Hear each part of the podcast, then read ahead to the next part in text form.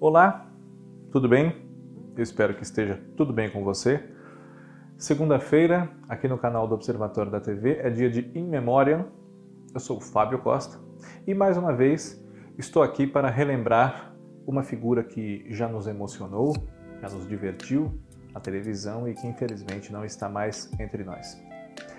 Nesta semana, nosso focalizado é o ator Thales Panchacon que realmente se chamava Thales Panchacon, esse não é um nome artístico, né? E ele nasceu aqui na cidade de São Paulo em 23 de novembro de 1956, né? Portanto, ele teria agora, se vivo estivesse, 64 anos de idade. Né? Uh, Thales Panchacon era considerado um grande galã do seu tempo, né? um rapaz bonito, um ator talentoso, promissor, né? e que faleceu ainda bastante jovem. Ele tinha só 40 anos quando faleceu, no dia 2 de outubro de 1997. Né? Havia aí cerca de dois meses para o seu aniversário de 41. Nós atualmente podemos revê-lo na novela O Salvador da Pátria, no canal Viva, na qual o autor Lauro César Muniz criou para ele o personagem do Dr. Cássio Marens, que é um advogado muito competente, né? que é contratado por Severo Blanco, o Francisco Coco, uh, para defender Sassamo Tema, Lima Duarte, no caso das mortes de Juca Pirama, Luiz Gustavo e Marlene Tássia Camargo, mortes das quais o Sassamo Tema é acusado. Né?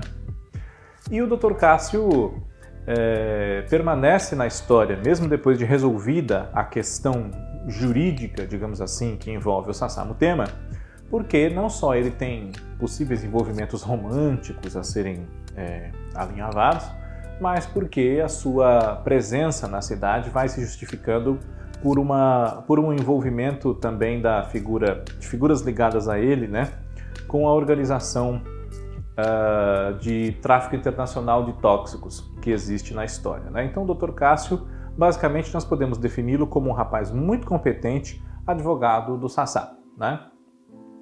E ele, ele é, na ocasião, havia feito alguns trabalhos na televisão, alguns no cinema e também em teatro, né? Porque atuava desde o final dos anos 70, começo dos 80. Em 1978, Thales Panchacon abandonou os estudos de arquitetura que ele fazia na Faculdade de Arquitetura e Urbanismo da USP, porque queria ser artista, queria ser ator, né? E ele não foi só ator, atuou também nos bastidores de montagens teatrais, né?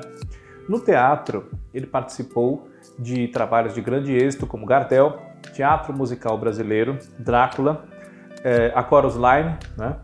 e em cinema ele participou de um filme que o tornou muito conhecido, muito prestigiado e muito popular, dirigido por Arnaldo Jabor, chamado Eu Sei Que Vou Te Amar, né? é, que ele fez com Fernanda Torres, em 86, né? e uh, também participou de Carlota Joaquina, participou de La Serva Padrona, esses dois dirigidos por uma atriz que foi também sua esposa, Carla Camurati, né? e com quem ele formou par na novela Fera Radical, em 1988, que foi a primeira que ele fez na TV Globo. Mas não foi sua estreia na televisão, porque no ano anterior, 87, ele protagonizou no papel de Estácio, com Luciana Braga, a Helena, a novela Helena, na TV Manchete, escrita por Mário Prata, né? e também por Dagomir Marques e Reinaldo Moraes, é, baseada na obra de Machado de Assis. Tá? E no começo dos anos 80 havia participado de minisséries dirigidas por Walter Avancini, né? Uh, Avenida Paulista e Moinhos de Vento. Mas a atuação dele na televisão se torna um pouco mais frequente depois é, de bastante teatro e desse, desse grande trabalho em cinema que o popularizou. Eu sei que vou te amar. Né? Uh, além desses personagens citados, Thales Panchacon participou de, de Meu Bem Meu Mal, em 1990, como Henrique, o jovem marido da Valentina, que era a Ioná Magalhães, né? Foi o Nelson, se eu não me engano, Nelson, professor de violão com quem a Heloísa, que é a Cláudia Abreu, tem a sua primeira noite de amor na minissérie Anos Rebeldes de Gilberto Braga, em 92, né? Patrício Varela, um homem de teatro em Olho no Olho, novela de Antônio Calmon, de 93, e durante essa novela o Thales Panchacon teve uma ausência motivada por males de saúde. Né?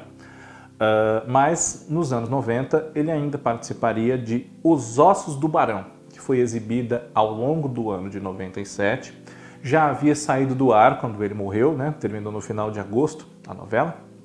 E nessa novela do Walter George Durst, baseada em Jorge Andrade, né? ele interpretava Otávio, um advogado também que se descobria filho do Dr. Cândido Caldas Penteado, personagem do Rubens de Falco. Né?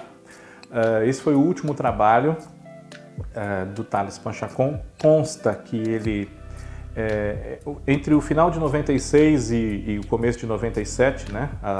O final de 96 já se falava na novela, mas aí no começo de 97, antes de estrear, o SBT já estava com as gravações bem adiantadas, né? E com, consta que Thales Panchacon é, se cansava bastante durante as gravações, né? Às vezes precisava parar um pouco para descansar, né?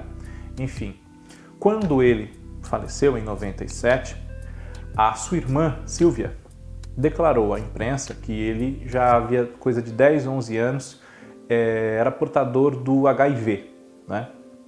E isso fez com que a sua saúde fosse se debilitando com o passar do tempo, né?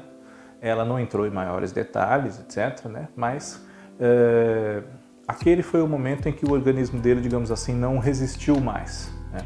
E infelizmente, portanto, com 40 anos de idade apenas, há 24 anos nós perdemos Thales Panchacon, Fera Radical e Meu Bem, Meu Mal, já estão no Globo Play. Anos Rebeldes, que eu me lembre, também foi inserida lá. E agora nós podemos acompanhar o Salvador da Pátria no canal Viva e logo mais ela estará no Globoplay também. Se você não conhece, acompanhe o trabalho desse ator que marcou uma geração pela sua beleza, pela sua presença em cena, por tudo que ele poderia ter feito e infelizmente não pôde. Né? Thales Panchacon. Em memória, volta na próxima semana. Um grande abraço a todos, muito obrigado pela audiência. Até lá.